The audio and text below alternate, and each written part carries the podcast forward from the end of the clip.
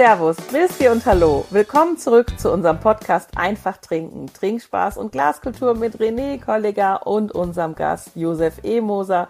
Wir sind in der zweiten Folge und lernen jetzt ganz viel über Wagram, das kleine, feine Gebiet in Niederösterreich mit den Trauben, die oder den Weinen, die uns die Herkunft nämlich den Lössboden zu 90 Prozent, haben wir gelernt, ungefähr 90 Prozent, schmecken und erleben lassen. Also darauf freue ich mich sehr. Ich habe nur positive Assoziationen zu diesem Boden. René, wie siehst du das? Herzlich willkommen. Das Gebiet Wagram mit dem Lössboden bringt halt immer Weine hervor, die saftig sind, die auch in der Jugend schon antrinkbar sind und die halt aber den Veltliner wunderbar in Szene setzen. Das heißt, die Säurestruktur, ich meine, es kommt immer darauf an, wie das Ganze ausgebaut ist, die Säurestruktur ist da jetzt nie die höchste.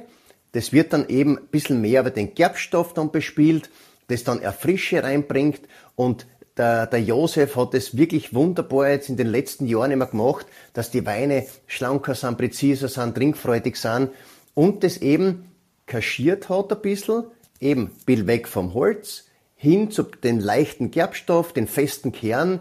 Natürlich, es ist keine steirische Säure, aber es macht richtig, richtig Spaß.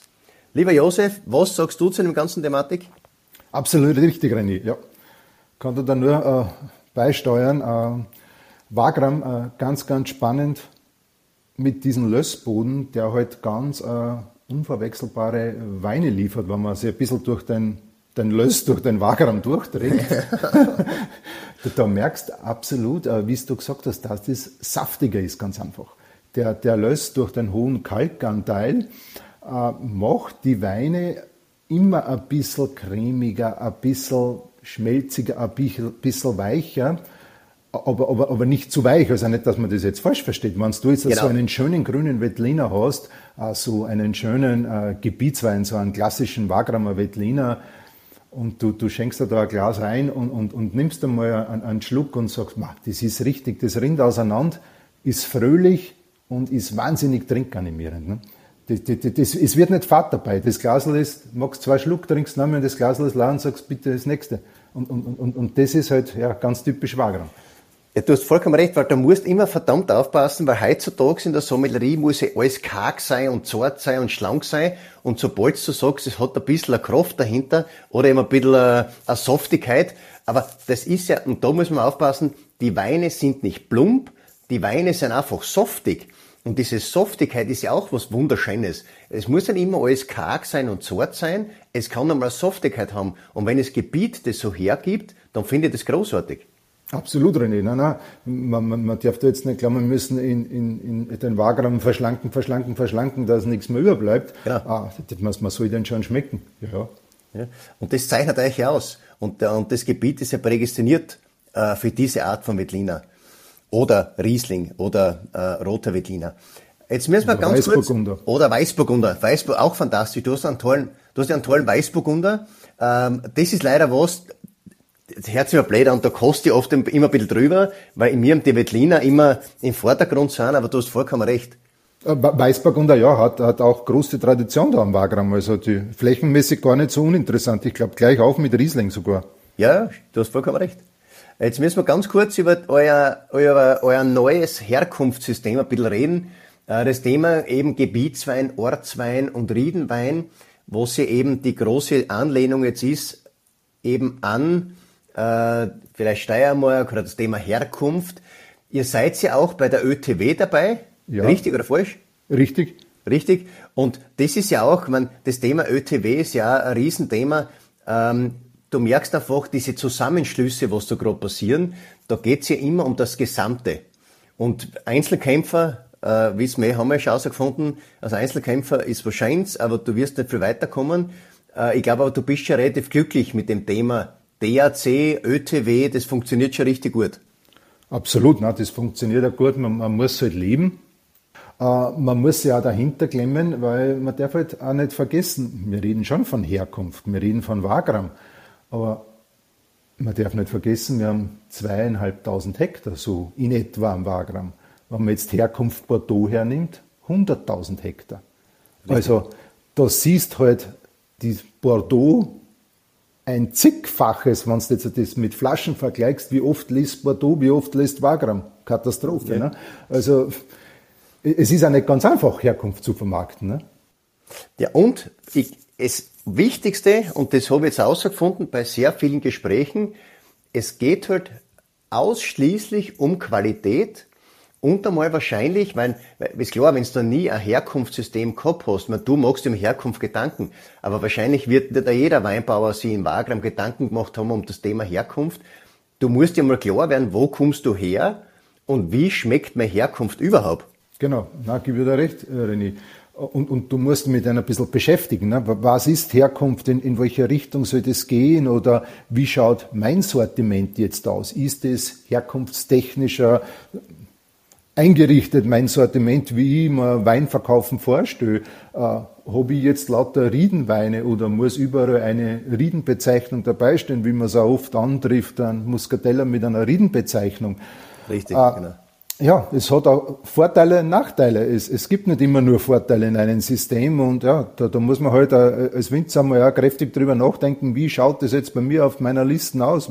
Ist es jetzt richtig, was ich da mache oder nicht? Oder sollte doch was ändern oder sollte mal das Herkunftssystem mir mal genauer ja, unter die Lupe nehmen, wo, wo, wo, in welche Richtung das gehen sollte. Ne? Ja, Darf allem, ich noch fragen? Ja, unbedingt. Was ist ÖTW? Ich habe eine Vorstellung, aber auch für den Zuhörer. DAC haben wir schon von dir natürlich gelernt, beziehungsweise wussten die meisten auch vorher schon.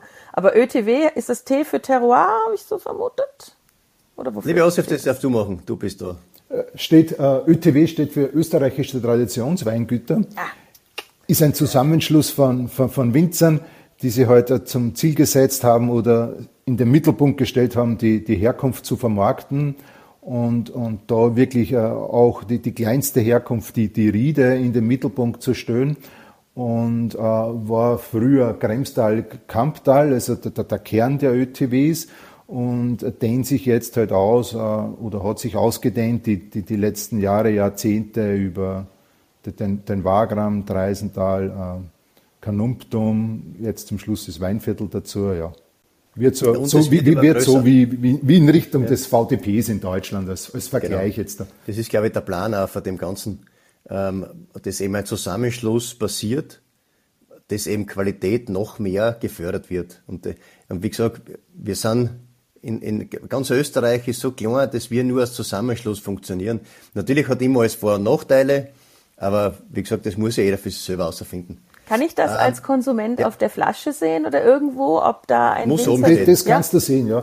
Es ist immer so ein, ein, ein, ein runder Siegel am Vorder- oder am Rückenetikett oder am Flaschenhals auf der Kapsel, so ein, ein, ein Kompass äh, und, und, und das deutet hin auf österreichische Traditionsweingüter. Und Tradition, weil ich habe Terroir vermutet, könnte auch äh, Terroir heißen, weil es geht um die Herkunft. Die ist im Vordergrund. Die ist im Vordergrund, genau.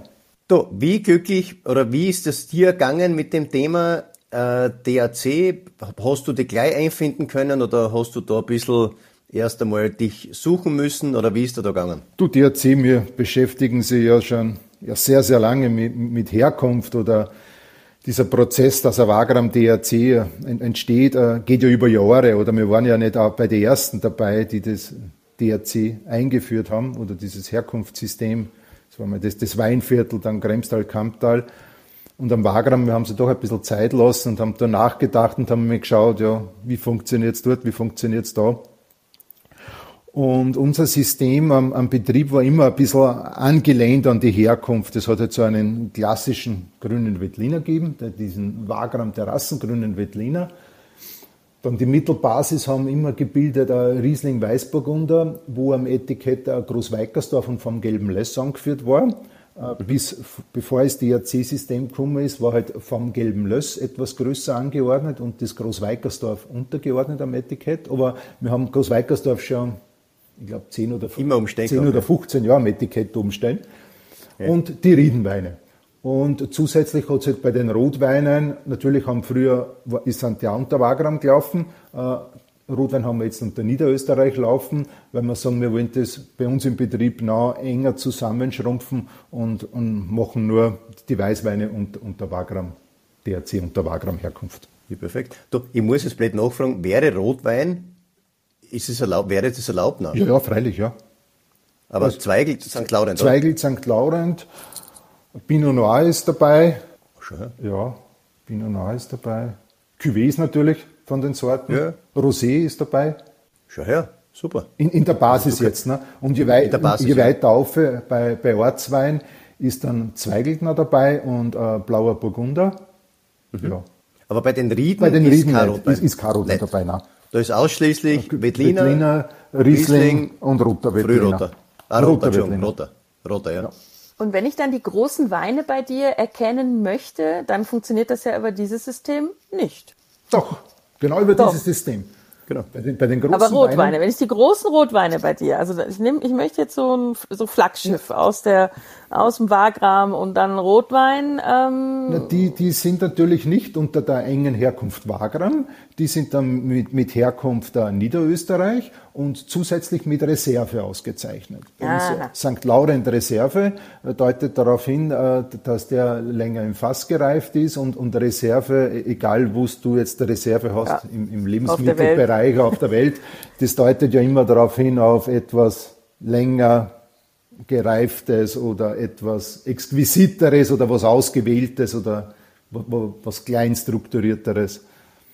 So haben wir das gelöst bei unserem Betrieb. Und dann gab es gerade noch das Stichwort Terrassen ist es natürlich, ich komme aus dem Tourismus, Reisen, ich liebe Weinregionen, weil sie einfach schön fürs Auge sind, nicht nur, weil man da auch hervorragend immer speisen und trinken kann, sondern weil es einfach, es ist einfach eine schöne Zeit dort unterwegs zu sein, entweder zu Fuß oder mit dem Radl, von Buschenschank zu Buschenschank oder Winzer zu Winzer und dann natürlich Terrassen. Das ist also Weinterrassen, das ist, finde ich, das Schönste fürs Auge. Ist aber für dich als Winzer, ist das äh, Fluch und Segen gleichzeitig? Äh, die, die Wagramer Terrassen darf man sich jetzt nicht so klein strukturiert vorstellen. Äh, äh, der, der Wagram an sich ist eine große Terrasse.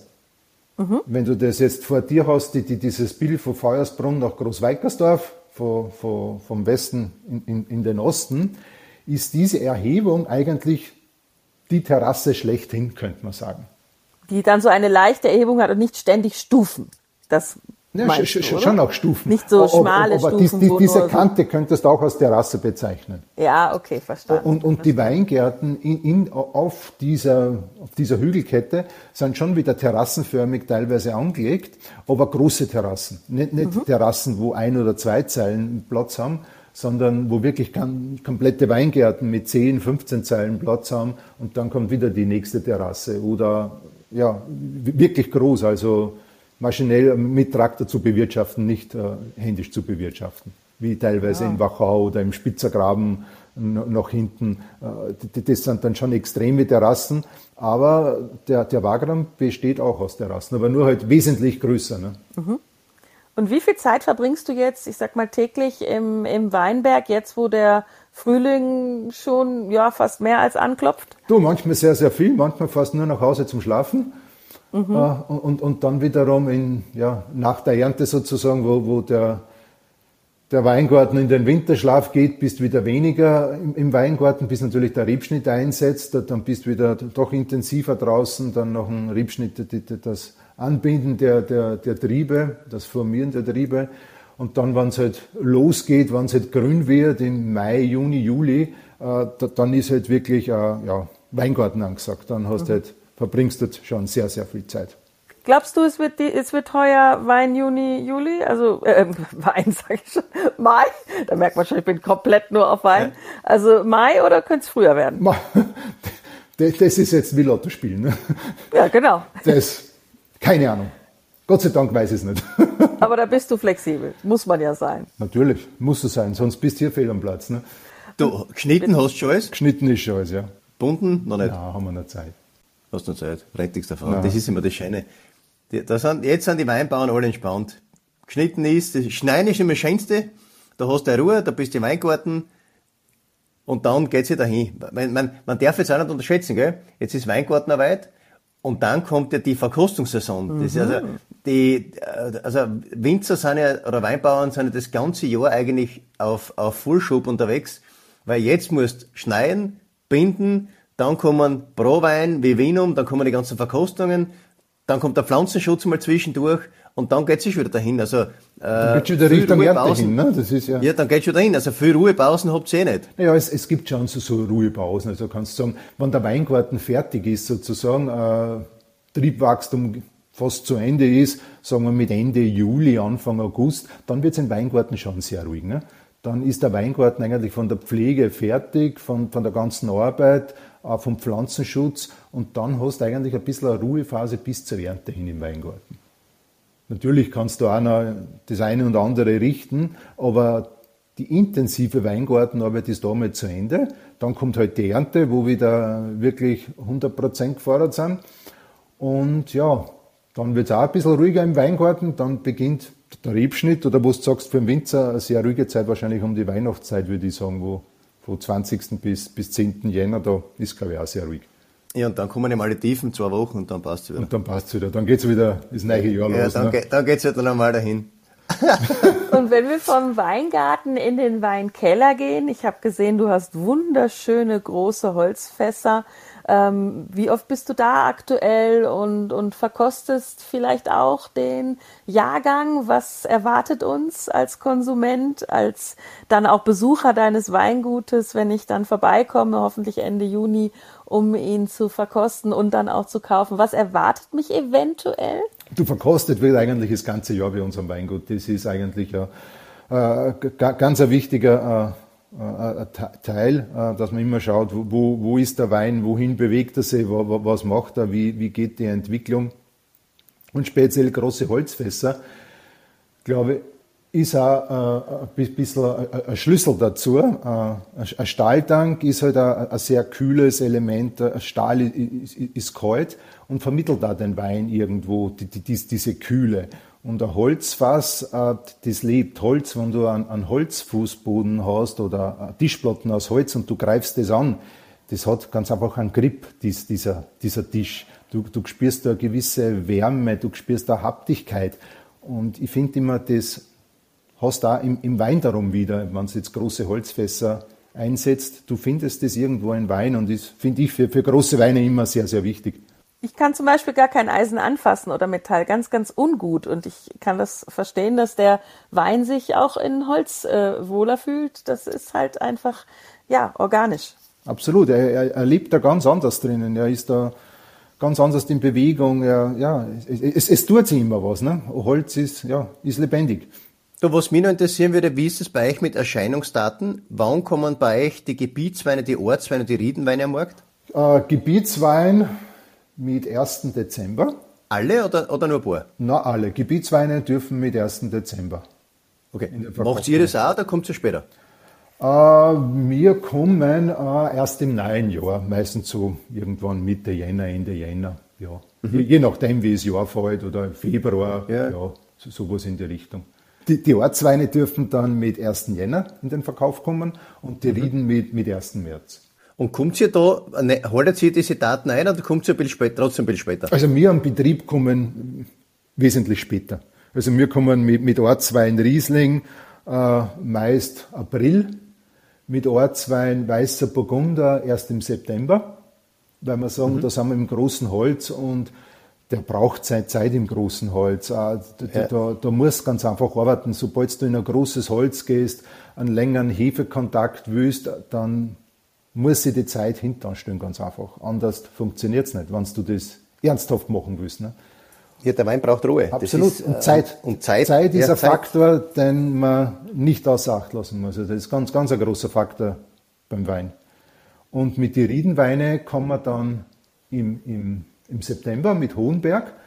Und mhm. mit Georgenberg kommen wir erst nach dem zweiten Winter. Also der Super. Georgenberg 22 äh, wird jetzt irgendwann noch Winter gefüllt werden und kommt dann März, voraussichtlich April, Mai, ja, so in die Richtung. Du, und das Thema ähm, Flaschen zurücklegen, dass man bei euch was Reiferes auch kaufen kann, ist das schon möglich oder, oder, oder seid ihr da dabei oder, oder wo ist da ein Plan? Ähm, wir sind dabei, weil uns das auch selber sehr am Herzen liegt und wir, wir trinken das auch wirklich gern ein bisschen was Reiferes. Ähm, wir legen sie immer was ein bisschen zurück und geben das dann äh, für spezielle Kunden wieder frei sozusagen für Gastronomie, der sowas sucht oder für, für Weinbegleitung in der Gastronomie für Sommeliers, dass man sagen, okay, nach fünf oder sechs Jahren sagen wir wieder so, jetzt kommt der Wein wieder ans Tageslicht sozusagen und kommt ja. wieder in die Listen und man kann den wieder kaufen sozusagen. Ja, und das macht ja Sinn, weil die Weine, das sind ja alles Weine, die Zeit und Ruhe. Jetzt haben wir das Wort Zeit schon äh, hundertmal gesagt, die Weine brauchen die Ruhe. Und ich merke selber, wenn der Wein dann einmal fünf Jahre in der Flaschen ist und das, das kriegst dann zum Trinken, der Wein öffnet sich, der zeigt da alles, was er kann. Und äh, also ich bin jetzt mal begeistert, wenn ich was Reiferes kriege. Na, absolut, gebe da vollkommen recht. Du, weil die Weine für mich äh, nicht mehr so, so nervös, so, so, so, ja. so, so, ja, so unruhig wirken. Sie, sie sind, sie haben irgendwo so einen schönen Fluss drin dann, die Weine. Wenn du die nach fünf, sechs Jahren oder, oder sieben Jahren so also einen Wein einschenkst, du, du riechst rein und denkst, das, das ist jetzt das so schön, so, so, so ein großes und dann nimmst du mal einen, einen richtigen Schluck und denkst, kann ja gar nicht schöner sein. Ne? Das ist so ja. ausbalanciert, so, so intensiv, so, ja, so, so richtig ein schönes Glas Wein dann. Und was man eigentlich, und was, was mir jetzt fast ein bisschen ärgert, Deine Frau Martina, den Ruhepol des Hauses, haben wir, haben wir außer Acht lassen. Weil die Martina ist ja gar nicht so unwichtig. Ähm, was, hat, was macht sie genau alles im Weingut? Was ist ihr, Auf, was ist ihr Aufgabenbereich? Du, Aufgabenbereich, äh, sehr, sehr umfangreich eigentlich. Äh, das fängt an äh, bei Mitarbeiter einstellen, äh, die, die, die, die, ganze ja, Mitarbeiterführung, von da ganze Bü Bürotätigkeit, äh, Kommun Finanzen, Kommunikation, äh, ja, ganzen E-Mails, ja, eigentlich alles, was mit Büro zu tun hat. Keller mitverkosten natürlich, ganz interessant. Ja. Jeder sieht es manchmal anders. Irrsinnig spannend. Super. Aber der Ernte immer dabei im Keller, ja. Na, ganz wichtig. Ja, liebe Grüße an der Frau. Danke. Ja, gerne beim nächsten Mal, weil ähm, ich habe ja schon das, äh, ich habe da schon das Kommentar wahrgenommen. Jeder sieht es ein bisschen anders. Ich finde das immer schön, wenn man dann merkt, äh, der eine geht in die eine und der andere in die andere Richtung und wie sich dann daraus die perfekte Symbiose entwickelt. Ihr habt jetzt ähm, wieder von den gereiften Weinen gesprochen und ich habe dann natürlich direkt wieder auch an Geduld gedacht. Äh, als Winzer muss man ganz, ganz viel Geduld haben. Damit bin ich zum Beispiel nicht gesegnet, denn äh, ja, du, du, du darfst es nicht, A, nicht alles austrinken, B, lässt du es länger reifen, äh, erfordert das auch Disziplin, wie vielleicht alles ähm, als Winzer. Ich glaube schon, dass das viel Disziplin erfordert und, und du siehst jetzt sehr viele Dinge anders, weil es halt, äh, wie zum Beispiel, ich, ich bin sehr viel im Weingarten draus und jetzt da hast du im Weingarten perfekt, es passt alles, so, und jetzt kommt vielleicht vier Wochen kein Regen oder es kommt in einer Stunde ein Riesengewitter mit Niederschlag 80 Liter in einer Viertelstunde, vielleicht ein bisschen Hagel dabei und die Sache hat sich teilweise erledigt und die Qualität ist minus 50 Prozent vielleicht. Und mit sowas musst du halt leben als Winzer. Das ist und ja, und, und das wird nicht besser werden in Zukunft. Und wenn du mit sowas nicht leben kannst und du musst teilweise was akzeptieren, was, was die Natur macht oder das Wetter. Du stehst in der Früh auf, denkst, es passt alles und plötzlich passt gar nichts mehr. Ne? Das, ja, das ist Winzerleben. Mhm. Stelle ich mir unfassbar spannend vor und eben äh, jeden Tag, jeden Tag neu. Zum, zum Abschluss unserer zweiten Folge und eben der kleinen Reihe mit dir habe ich jetzt noch eine Frage, ja, im Grunde genommen aus unseren Standardrubriken, aber es ist auch so ein bisschen eine Philosophiefrage. Und zwar interessiert mich, warum ihr tatsächlich nur Stillwein und keinen Schaumwein habt oder ob das etwas ist, was, wie man so schön auf Neudeutsch sagt, in der Pipeline ist, weil Bubbles ja so im Trend sind. Ah, ja, richtig. Ja. Bei uns gibt es nur Stillweine. Äh, es ist auch nichts in der Pipeline weil wir halt selbst sehr gerne Champagner trinken und das zu toppen ist halt schon sehr schwierig.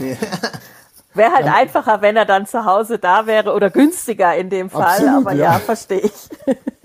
Nein, aber es gibt sehr schöne äh, Sekte aus Österreich, also wo man schon sagt, ma, das ist schon sehr nahe dran und, und sehr, sehr gut. Also da tut sich schon sehr viel in Österreich und ja. Ich habe jetzt eine neue Philosophie von einem Winzer gehört, äh, Champagner selber importieren. Das ist günstiger und dann auch nebenbei verkaufen. Dann investierst du selber deine Sauferei. Absolut. Das finde ja. find ich noch besser. Ja. hast immer Kostmuster im Haus, ne? Ja, und jetzt genau. Und du brauchst es selber machen. Ja, so ist ja. Ja. Ist gescheit, ja. Ja, es passt auch wieder total zu unserem Motto. Hauptsache einfach trinken. Stay hydrated und denkt an die Elektrolyte. Vielen Dank, dass ihr euch auch die zweite Folge mit uns angehört habt. Mir hat's wirklich viel Spaß gemacht. Ich habe viel über Wagram gelernt und über dich und dein Weingut, Josef E. Moser. Danke, dass du heute bei uns warst. Ciao. Fahrt ins Wagram, schaut euch das Wagram an.